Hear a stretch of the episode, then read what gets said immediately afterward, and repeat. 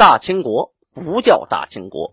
纪晓岚不姓纪，和珅他也不姓和。孝庄绝对不能叫自己是孝庄，叫声小主那是你信口开河。摆手绢的都是妓女，绝对不是格格。皇上一年只上三天的大朝，太监一辈子别想把圣旨摸。山呼万岁万岁万万岁，在清朝压根儿他就没有过。要了解真正的清朝历史，请听由俊贝勒播讲的《清通鉴》。听众朋友们，大家好。上次讲到崇德元年，农历的丙子年，公元一六三六年十一月底，皇太极准备出征朝鲜。给朝鲜官民送去了一封檄文呐，上面写：“今我兴师来此，非乐于杀掠尔等，我仍欲和好，无奈尔国王及近臣不从，先起训端。意思是你们不愿意和好，找茬打架啊！我国与尔国接壤而居，相无间隙，已未年。”先起信端，发兵前来，对尔国官兵，当杀者杀之，当擒者擒之，当遣者释之。我该杀杀，该放的放，该抓的抓。纵然如此，我仍念大义，未加征讨，隐忍沉默。这意思，我们忍很久了。我征辽东，得辽东地方之后，尔国复铸大明，招诱我民，啊，把辽东的汉民都招你那边去了啊，给予民国。留居尔地，给粮养之，以期图我。你养明朝官兵，为了打我。我因之怒，于丁卯年往征尔国，即此故也。说上次打你这原因。然我仍念林木交好之道，未令我军深入，盟誓结好而归，使我退兵，非因尔兵强勇也，盖我之人亡民苦。惜邻国和好之道，念两国太平，故撤兵耳。说我上次撤兵啊，是想让老百姓啊啊少遭点罪，不是因为怕你们。其后十年间，而国王及首辅大臣等复纳我逃人，送之于民国。啊，孔耿二将军叛明来投我，尔兵截击。啊，及我军到彼，复向我军释放枪炮拒战。此次战端又尔国先起之，明欲伐我，这明朝要打我，求传于尔，尔即与之。我欲争明所传而弗与啊！明朝打我，你给传；我打明朝，你不给。尔国既云中立，各不相与，是为正理。你要保持中立，就一碗水端平嘛，是吧？啊，与明而不与我者，是助明而图我也。你这是帮明打我。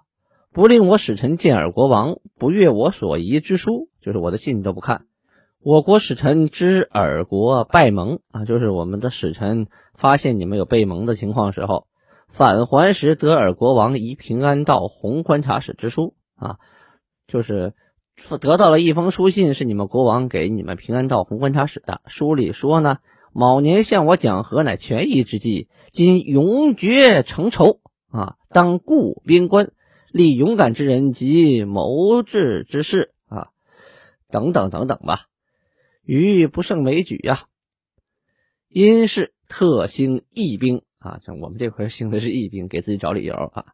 此非我欲加害尔等，实系尔国王及大臣疑惑于尔。啊，你们老百姓倒霉，是因为你们国家国王和大臣跟我没关系啊。尔等勿离各自所居屯舍。勿妄自逃散啊！恐遇我军见杀，就你们别乱跑，乱跑被我们碰见了，可就杀了。见抗者诛之，不抗拒者诱之。哎，奔逃者伏之，就说你们投降我就养着，你抗拒我就杀，你逃跑我就抓。凡安居城池屯舍而归服者，秋毫无犯，悉收养之。勿将此玉相传宣扬。农历的十二月初一啊，就是腊月初一，兵马都集合完毕，皇太极呀准备亲征朝鲜呢。十二月初二日，大兵启程啊。当时呢是和硕李兄亲王，和硕瑞亲王、和硕豫亲王多罗贝勒、岳托、多罗贝勒豪格、多罗安平贝勒及固山贝子等率大军准备启程。固山额真等率重兵于卯克出城，右一兵南向东京路两侧排列至浑河。呃，左一兵呢东向抚顺路排列，这什么意思？你部队你往南边打，你首先得过浑河呀，是吧？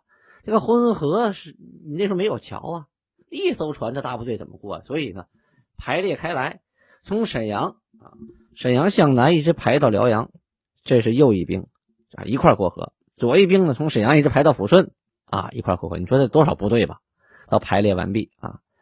当然，这个部队排列需要时间呢，在试刻啊，就陈氏五卫，就上午啊，皇太极出府进门，设仪仗，吹唢呐、喇叭、海螺、喇嘛号啊，先夜拜堂的，行三跪九叩礼，然后于堂子外竖八大旗，仍吹锣鸣号，拜天，行三跪九叩礼，然后再起行啊。这集团军作战呢，非常讲究战略战术的啊。他不是说单打独斗往上一冲一打就完了的。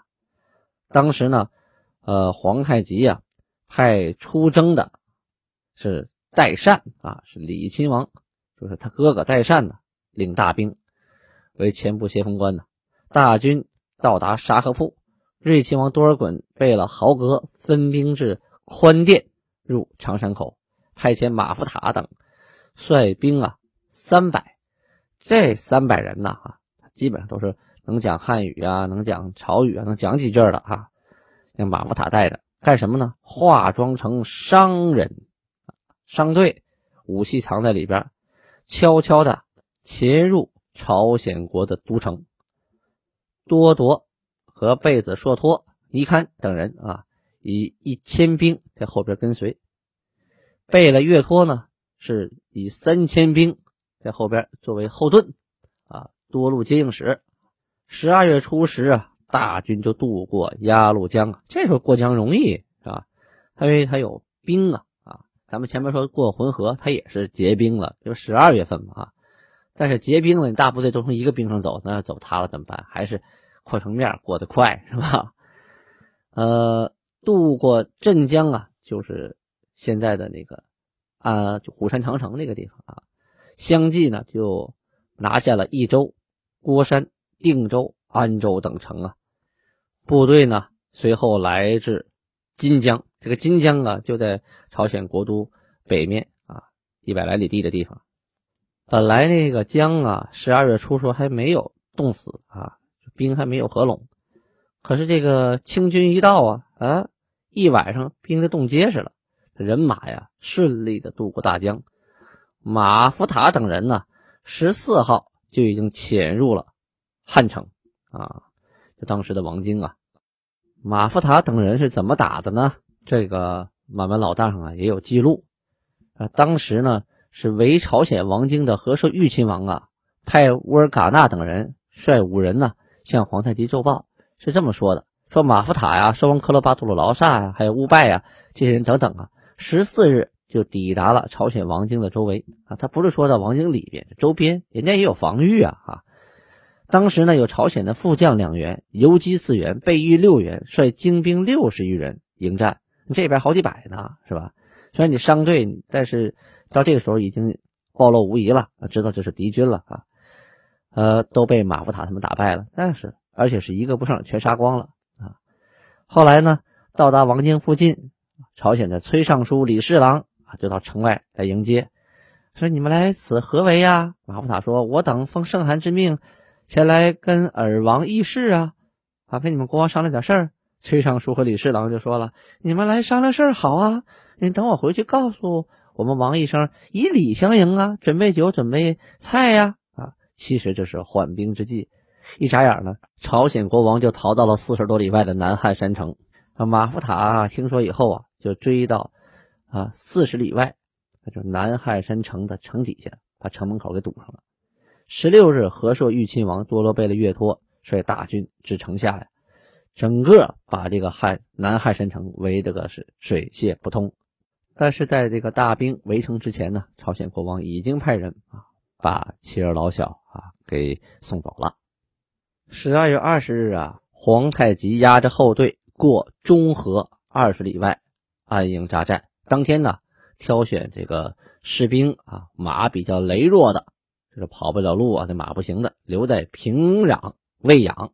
二十一日呢，为朝鲜王京的和氏玉亲王多罗贝勒岳托呀，就派遣启新郎啊穆成格等人带着五人来奏报啊，向皇太极汇报朝鲜国王李宗的情况。当天呢，皇太极过凤山十里啊，在那安营。二十二日过瑞兴驿，二十三日过平山，二十四日呢到达青椒馆驿。当天下大雨啊。二十五日到达开城府。这一天呢，皇太极就接到了奏报啊，奏报说朝鲜国王啊已经在十三日啊就把妻儿老小啊送到岛上避难去了。现在呢。这个山城里边呢，啊，兵少，人也不多，粮啊、柴火呀、水呀都少，士兵每天呢只给一斗粮啊，一流斗粮，而且这个城里呢只有四个地方有水，设人看守，整个城内啊，二十四小时就是成天的都有人排队在这等着喝水，因为就四处有水啊，那你是喝水费劲。那以前不一样，可以出外有河，现在呢出不了城了。哎，就那么四个水井，那可不是排队啊！城内的兵数呢，具体数字说不上来，但是呢，凡垛口平坦平坦的地方啊，有三个人；垛口险要处呢，啊，有两人；极其险要啊，容易把守的，就留一人。所以他们的人的人数啊，按垛口这个好不好把守啊来安排的。他们的军器呀，也没有全带入城内。有一部分呢，就留在城外，没来得及带进去被我们给缴获了。二十一日啊，得到一个消息，是当时啊啊派往采果子的人遇到了瓦尔喀布入朝鲜居住的叶臣、马福塔等四个人呢，率几百户人来归降，引到帐前呢，一打听，知道朝鲜四道的兵将合在一处来增援啊汉山城。于是呢，命令八旗每牛录选护军一人，每旗选甲拉张京一员，以阿尔京统之啊。又选阿里哈超哈每牛录甲士一人，每一旗张京一员，以色勒统之啊。就是派色勒带领前去堵截其来路啊啊！这增援部队不能让他到了，半路上就给他消灭掉。二十三日，命洪阔率领护军五十人啊去视察海岛的渡口。发现呢，海岛渡口的小城啊，也有留守的士兵，不多啊。从城里出来，沿山奔这边走，但是发现我们呢，又下回去了。当天呢，皇太极啊，在自己的营队里呀，啊，就因为他在后队嘛，他命令整黄、镶黄、整红、镶红、镶蓝五旗啊，各处大臣一员，率美牛录甲士三人去增援啊，围困南汉山城的和硕豫亲王。紧接着呢，又命令护军道张京叫巩阿代，还有巴布赖、巴都里，率美牛录护军一人，啊，第二波去增援和硕豫亲王。啊，当天晚些时分呢，命令左右一兵分兵两路出掠啊，什么意思？就是出去抢东西啊，看见什么好就抢什么呗。咱们也需要补给啊，是吧？从老家运粮食、运肉来不及呀。这本地有粮食啊，有牲畜，也有野兽，逮了什么就收拾什么呗。咱们得有肉吃啊，得有酒喝，得有饭吃啊。哎，当天呢，皇太极也也紧急下谕给三王，哎，就是重兵，还有昂邦、张京、石廷柱啊，给这些人干什么呀？让他们赶紧抓紧把炮运来呀，是吧？老这么围着也不是事儿啊。这个南汉山城被围住了，这个这个山城啊，这依山而建。易守难攻，你硬往上爬的话，那容易死伤啊！那你拿大炮一轰就不一样了，炮一打，城一破，城上的人也炸死了，城里人也打得稀里哗啦的，那不费一兵一卒，那那多方便呢！再说了，我们是有炮军的，只不过在后边走的慢嘛。告诉你们快点啊，选好马，把那个铅子啊、炮弹呢啊、火药啊，能驮多少驮多少，还有大炮啊、红衣大炮、将军炮、火铳啊，赶紧往这运啊！从这次战役开始看哈，就是以后啊，清军的战役多数都是骑兵在前呢，先把城给围了。你出来跟我打野战，我就跟你打啊，反正打野战我们不怕。但是攻城攻坚不像以前了啊，爬宁远呐，那硬往上爬，要顶着大炮弹往上爬，不那样了。我们是离城老远呐，把炮火集中，对着城的一个角开轰，哗一打，城墙塌了，塌了大火口再往里冲，那那多快呀！骑马都可以往里冲，都身着重甲。你的弓箭啊，你的火铳就没用了。你没有城墙了，你没有掩护掩护的东西了，我也可以一边跑一边开枪一边放箭呢。所以呢，大家看哈，在这个清朝没入关的时候啊，在一六三六年，皇太极就已经使用这种以炮击攻城的战术了，就是利用火器和冷兵器呢排在后边了。所以在电视剧里，他动不动就往上硬爬呀，那那是不真实的啊。一定得先开炮打个豁口啊，炮弹打光了，这才往上爬呢。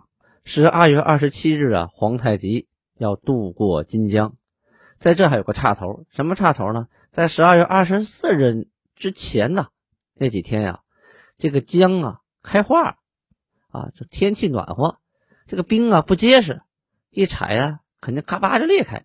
这个大军怎么过过江呢？可是当皇太极呢？往这个临江走的时候，在十二月二十四日那天，天下大雨。你说冬天下雨，这很奇怪呀！啊，一下雨落地就结冰啊！啊，瞬间咔，这一层冰就冻上了。当皇太极二十七日、二十六日到了，二十七日要过江的时候，发现这个江啊冻的是结结实实，上面厚厚的一层冰啊。大部队是安然度过。这随征的文武官员呢，都有点惊讶呀。那个时候啊，人呢迷信，他没有天气预报啊，他也不知道这个天什么时候暖和，什么时候冷。总之呢，是我们来之前这河开化了，以为不让我们过去，叫天助朝鲜呢。结果这皇太极啊，刚到河边，一场大雨，咔嚓把河冻得结结实实。真是天助我也呀！难道老天爷真显灵了？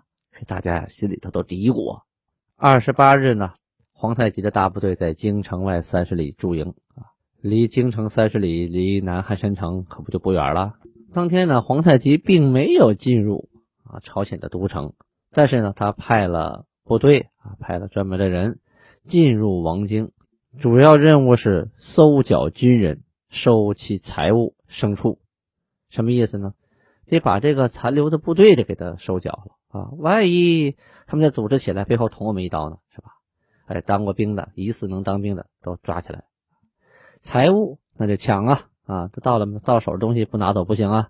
牲畜这是能吃也能运东西啊，也抢啊！皇太极亲督大军啊，渡过汉江，抵达朝鲜国王所在的南汉山城城西驻扎。二十九日呢，皇太极收到了多罗安平贝勒的战报。这个安平贝勒负责哪儿呢？他是奉皇太极的命令啊。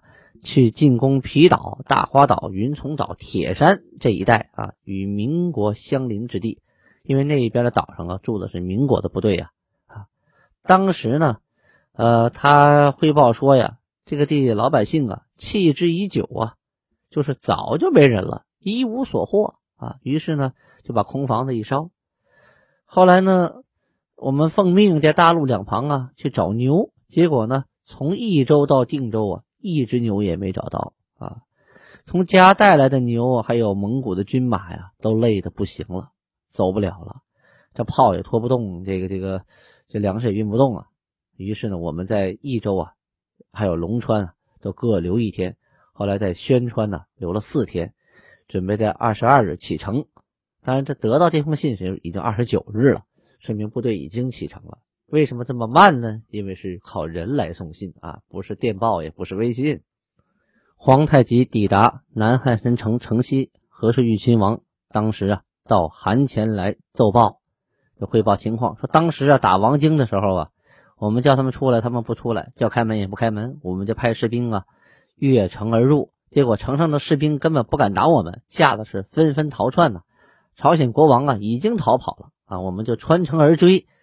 从城里穿出去以后，追到四十里外，追到这南汉山城。所以呢，我们安营扎寨，围住了南汉山城。当时呢，有我们过去啊，呃，就是女真人逃到朝鲜居住的二百来户，今天都来归府啊。朝鲜外道，呃，有兵啊，闻国王被围，有一都堂率兵一万八千人来增援，分兵两队扎营。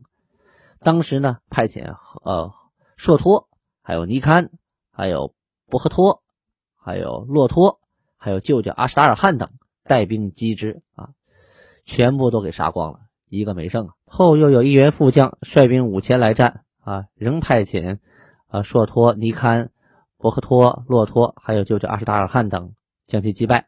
要派遣色勒、阿尔金、杰各路啊来解围之敌呀。当时有一副将率兵五百啊，也被我们击败。总之，朝鲜的各路援兵啊是蜂拥而至，或多或少，但是。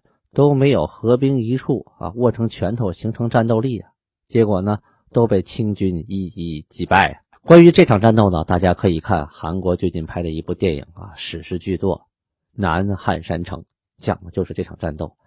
呃，电影描绘的非常写实啊。韩国人呃最近拍了两部满语电影，一部是《最终兵器弓》，一部是《南汉山城》，里边的清军呢讲的都是满语。不像这中国大陆拍的片子啊，一水的都说汉语，怎么可能呢？虽然电影里的满语说的不是多么标准啊，但是呢，那个韩国人一直都在呃学习呃满语，而且学习中华的传统文化。前一段时间我在中国第一历史档案馆查资料，碰见一个小伙子在查满文资料，一聊天哟，韩国人，你看，所以啊，我觉得我们中国的这个清文的爱好者呀，清史的爱好者得抓紧时间学习了。要不然再过几年，人家韩国人又把这个满语给申遗了，那就麻烦了。好，时间关系，今天就播讲到这里，咱们明天再见。